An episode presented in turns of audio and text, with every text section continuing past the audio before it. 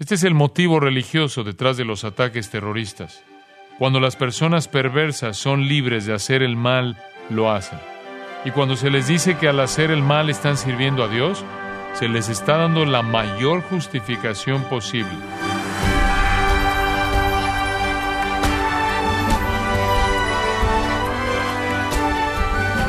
Le saluda su anfitrión Miguel Contreras, dándole la bienvenida a su programa Gracias a vosotros con el pastor John MacArthur. Los grupos terroristas no aceptan psicópatas en sus filas. Sus miembros están motivados, son disciplinados y capaces para enfocarse en su tarea. Entonces, ¿qué los motiva a cometer actos tan terribles y sangrientos? O John MacArthur contesta a esta pregunta conforme nos da un enfoque bíblico de la muerte, el terrorismo y el Medio Oriente. Parte de la serie La verdad que permanece aquí en gracia a vosotros. Durante mucho tiempo, Pearl Harbor ha sido el ícono que ha representado los atentados contra esta nación.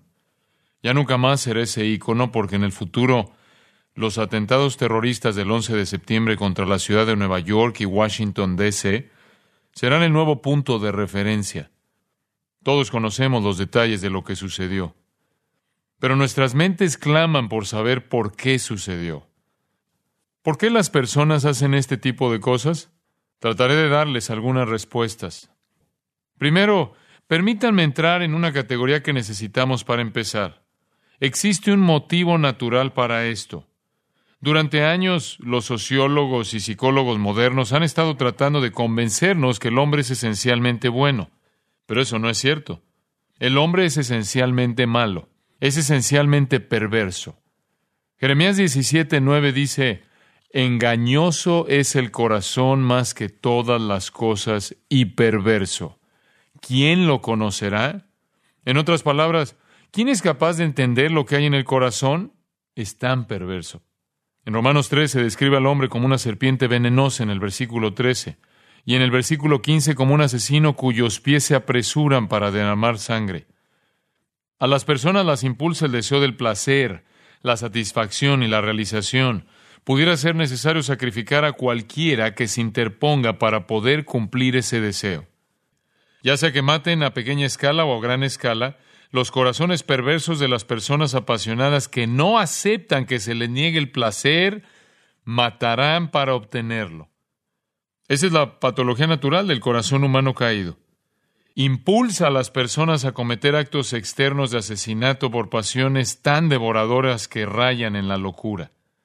Hay una motivación natural y, en segundo lugar, una motivación histórica. Abraham engendró al pueblo judío.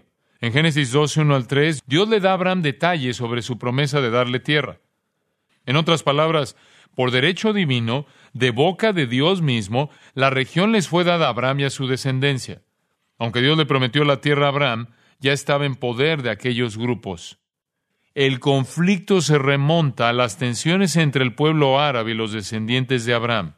250 millones de ellos rodean a 5 millones de judíos. Los judíos creen que es su derecho divino poseer la tierra, pero no pueden tomarla porque Dios no les da la tierra a menos que se alejen del pecado y abracen al Mesías. Todo el mundo está en contra de Israel en el Oriente Medio.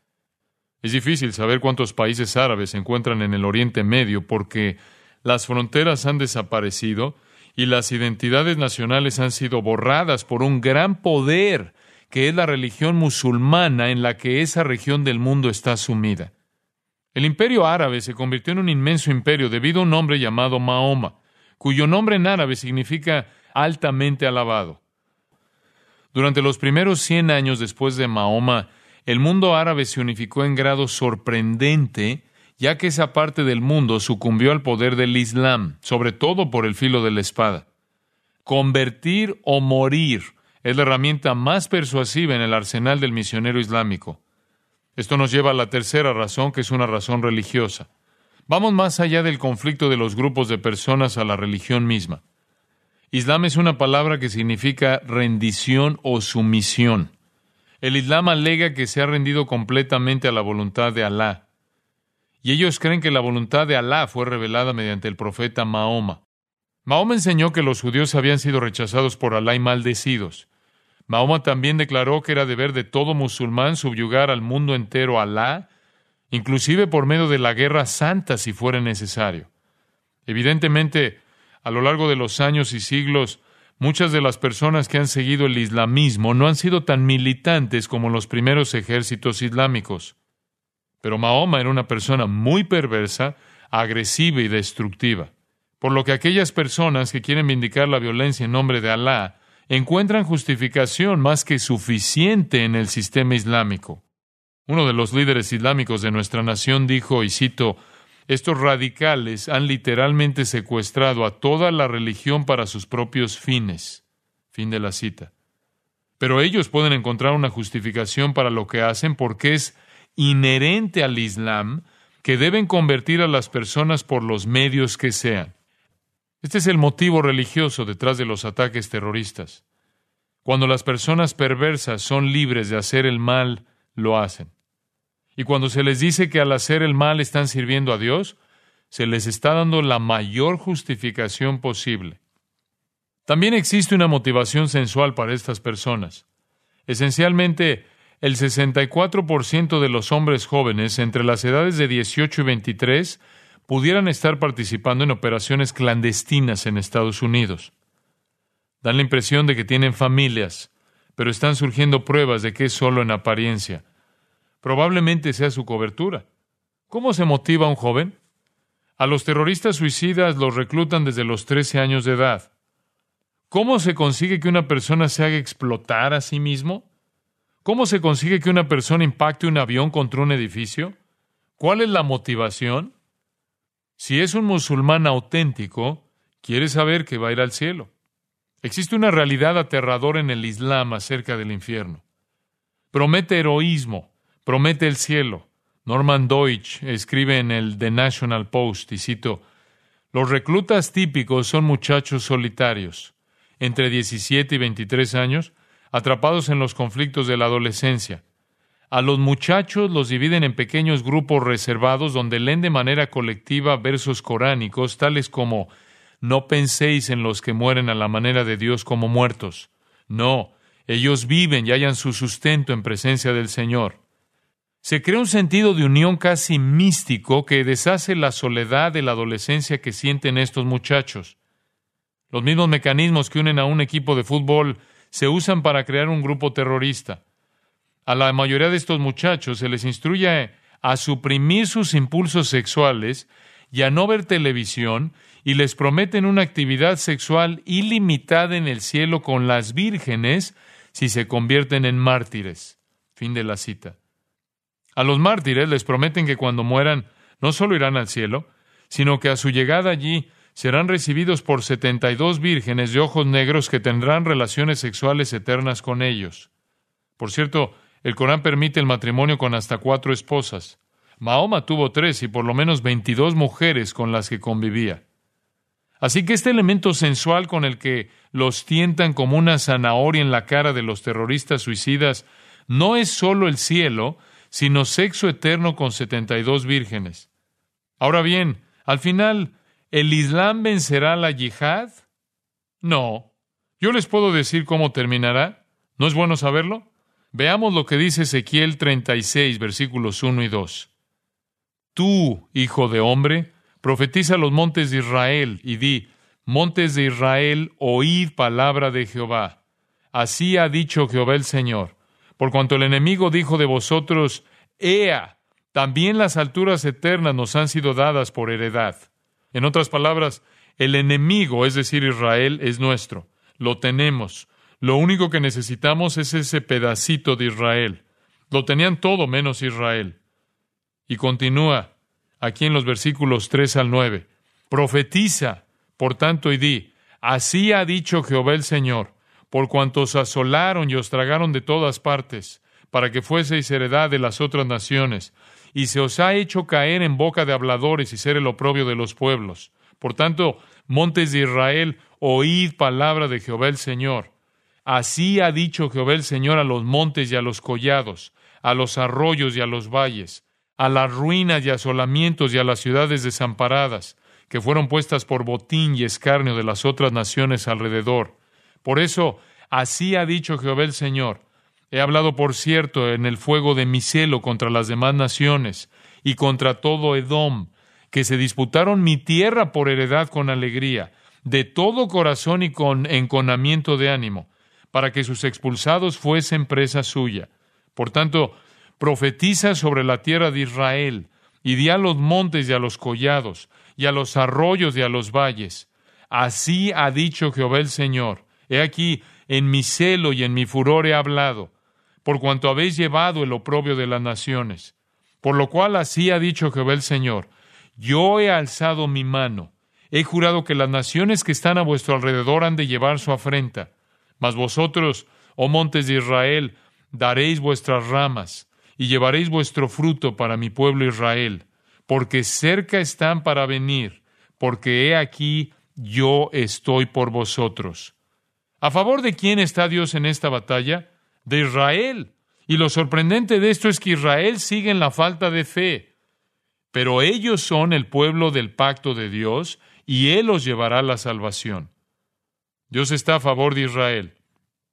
Yo no sé de ustedes, pero yo quiero estar a favor de quien Dios esté a favor. Si Dios está a favor de Israel, pues yo también estoy a favor de Israel.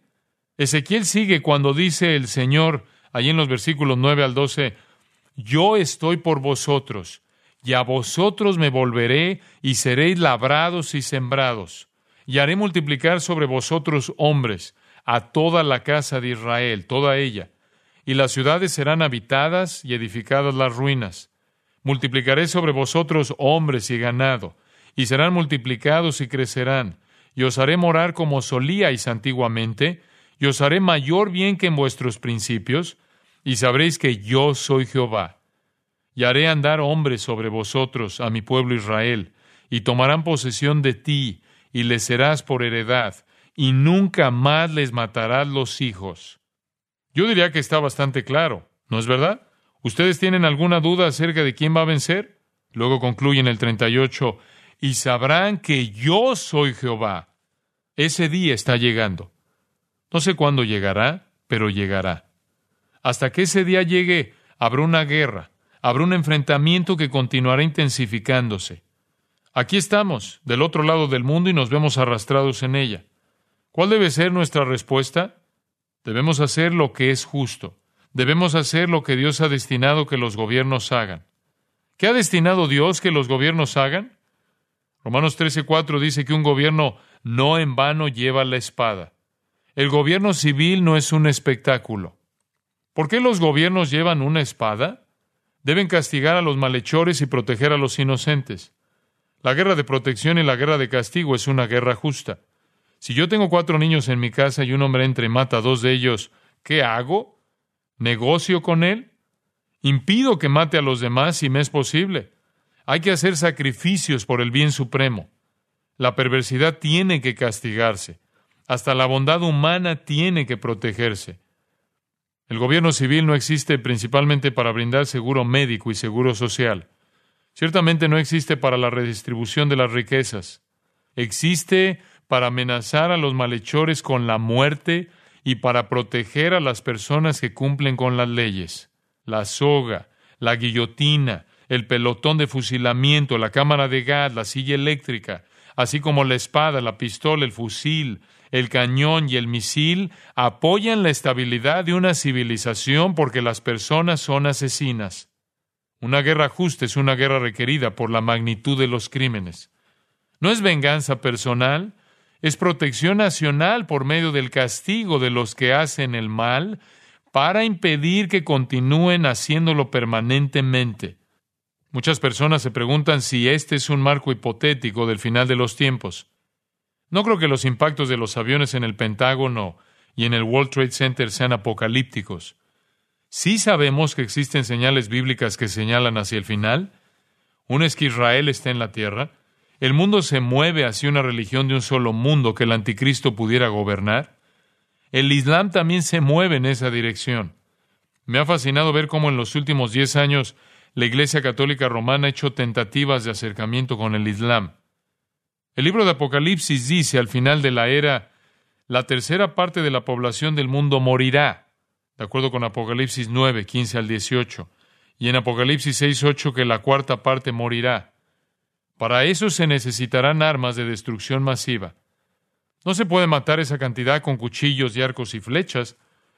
Daniel 9 indica que habrá tanta confusión en el Oriente Medio al final de los tiempos que se necesitará un conciliador. Ese conciliador será el anticristo. Ese es un escenario perfecto para que venga un Cristo falso y establezca una paz falsa. Siempre miro con mucha atención a cualquiera que vaya al Oriente Medio a negociar solo para ver si esa persona pudiera ser el anticristo. Les he dado una razón natural de por qué ocurrieron los ataques terroristas. Es el resultado de la depravación perversa del corazón asesino de los hombres, que quieren controlar por medio del temor y de la retribución. Les he dado una razón histórica de por qué sucedió. El odio profundamente arraigado del mundo árabe hacia Israel y los milenios de pugna entre esos pueblos por la tierra. Hasta Estados Unidos ha sido arrastrado a ella debido a nuestro estatus como nación aliada de infieles. Les he dado una razón religiosa de por qué sucedió.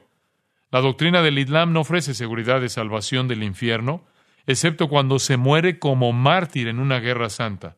Por supuesto, Satanás está detrás de esto. Y también les he dado una razón sensual de por qué sucedió. Los terroristas suicidas obrando para conseguir el sexo eterno. Les voy a dar una última razón, que es la razón teológica. ¿Por qué murieron todas esas personas? Murieron porque la paga del pecado es muerte, de acuerdo con Romanos 6:23. Hebreos 9:27 dice, esté establecido para los hombres que mueran una sola vez. A esas personas no les pasó nada que no les iba a pasar en algún momento. Iban a morir, solo que no pensaban que sería entonces. No tiene nada de extraordinario que las personas mueran. No nos gusta cuando mueren 250 personas en un accidente aéreo. Raramente mueren 5 o 10 mil personas y nunca en Estados Unidos, pero todo el mundo muere.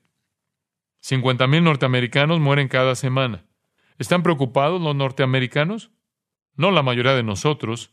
Simplemente seguimos viviendo sin pensar en el hecho de que 50 mil norteamericanos mueren cada semana.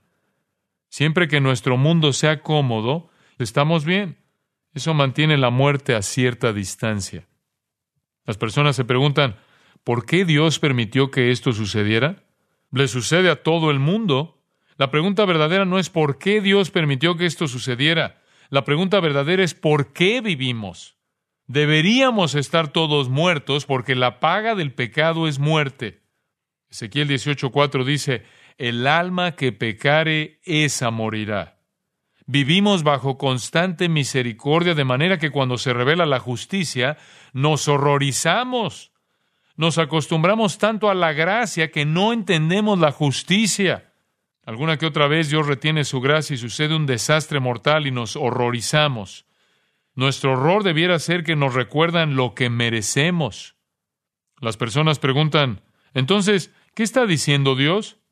Él está diciendo, Ustedes van a morir y no tienen control sobre ello.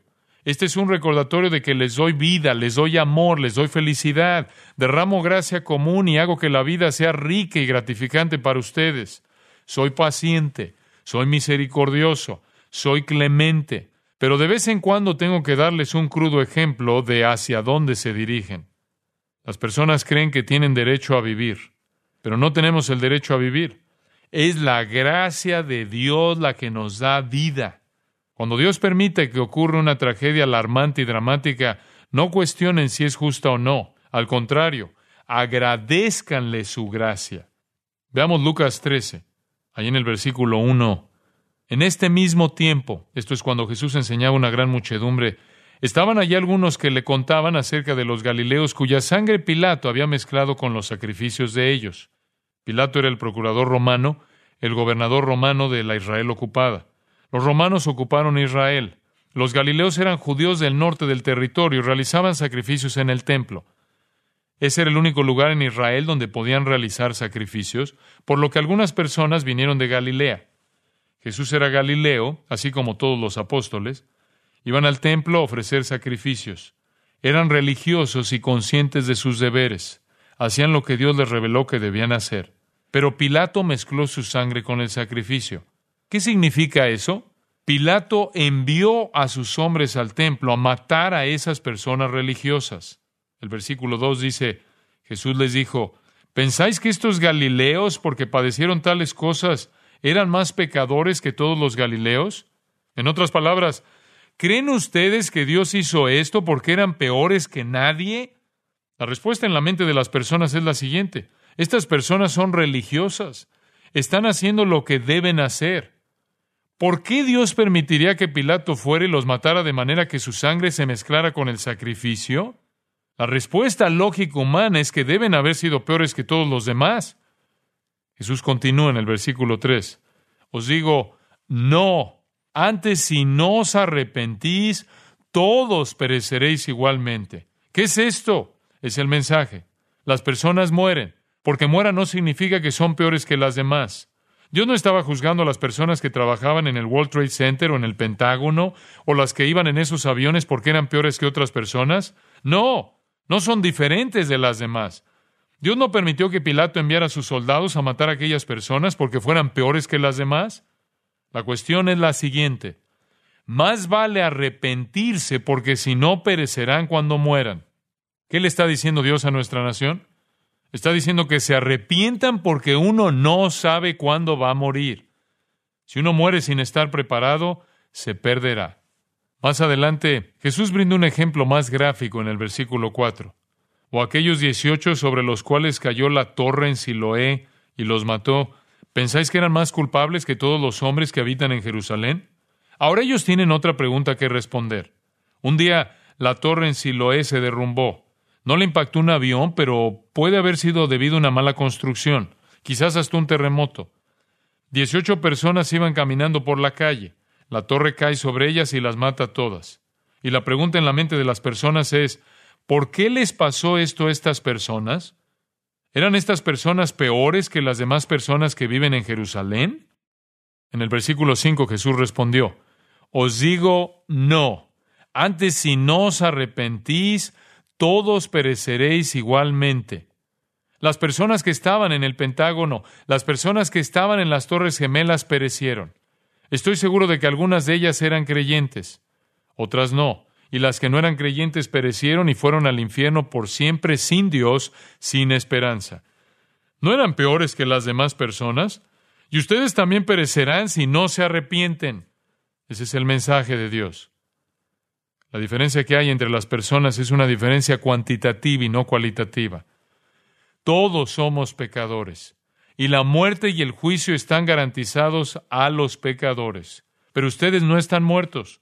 Ustedes no estaban en aquellos edificios. Ustedes no iban en esos aviones. Ustedes están vivos y el mensaje de Jesús es que se arrepientan de sus pecados y acepten a Cristo de manera que cuando les llegue el día no perezcan y vayan ante su presencia. En los versículos 6 al 9 Jesús narra una historia. Tenía un hombre una higuera plantada en su viña y vino a buscar fruto en ella y no lo halló. Y dijo al viñador, He aquí, hace tres años que vengo a buscar fruto en esta higuera y no lo hallo. Córtala ¿Para qué inutiliza también la tierra? Él entonces respondiendo le dijo, Señor, déjala todavía este año hasta que yo cabe alrededor de ella y la abone. Y si diere fruto, bien, y si no, la cortarás después. Este es un ejemplo vívido. Las personas tienen los días contados. Dios pudiera decirles a ustedes, córtala. Pero Dios en su gracia dice que esperemos le daré un poco más de tiempo a ver si da fruto. Ese es el corazón de Dios. El mensaje es arrepentirse de los pecados y aceptar el don del perdón y de la salvación en Cristo. Dos millones y medio de norteamericanos morirán este año y algún día morirán todos. Estos son momentos de tomar la vida y la muerte más seriamente, ¿no creen? Basta de fiestas y de juegos. Es hora de arrepentirse y de pedirle a Dios que los salve del infierno eterno. Ustedes tienen los días contados. Es como si Cristo le dijera al Padre, dame otro año más para trabajarla. Es hora de que los predicadores le pongan fin al teatro, al balbuceo psíquico, a los cuentos simpáticos y al entretenimiento banal y hablen de la vida y de la muerte en términos bíblicos y rescaten a los que están pereciendo y cuiden de los moribundos. Es hora de que ustedes hagan valer sus vidas como testigos del Evangelio. ¿Qué otra cosa puede importar? Aquí es por donde deben comenzar. Muestren un poco de amor y denle el Evangelio a un musulmán. Ellos necesitan a Cristo. Ellos no son sus enemigos, sino el campo de su actividad misionera.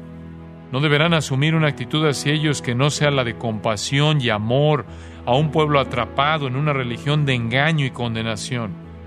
Si ustedes conocen a personas que son árabes, si ustedes conocen a personas que son musulmanes, díganles que existe un Salvador, díganles que hay perdón, ustedes son misioneros y en estos tiempos creo que nos damos cuenta de que el mundo que tenemos por delante no va a ser como el mundo que acabamos de dejar.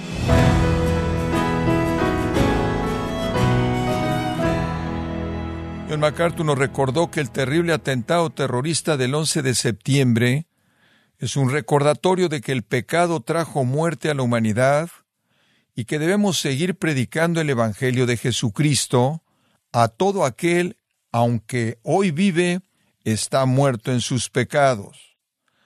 Esta es la serie La verdad que permanece aquí en gracia a vosotros. Estimado oyente, le invito a leer el libro Esclavo, donde John MacArthur nos recuerda que ser cristiano es ser seguidor incondicional de Cristo, alguien que debe negarse a sí mismo para obedecer a Dios. Adquiéralo en gracia.org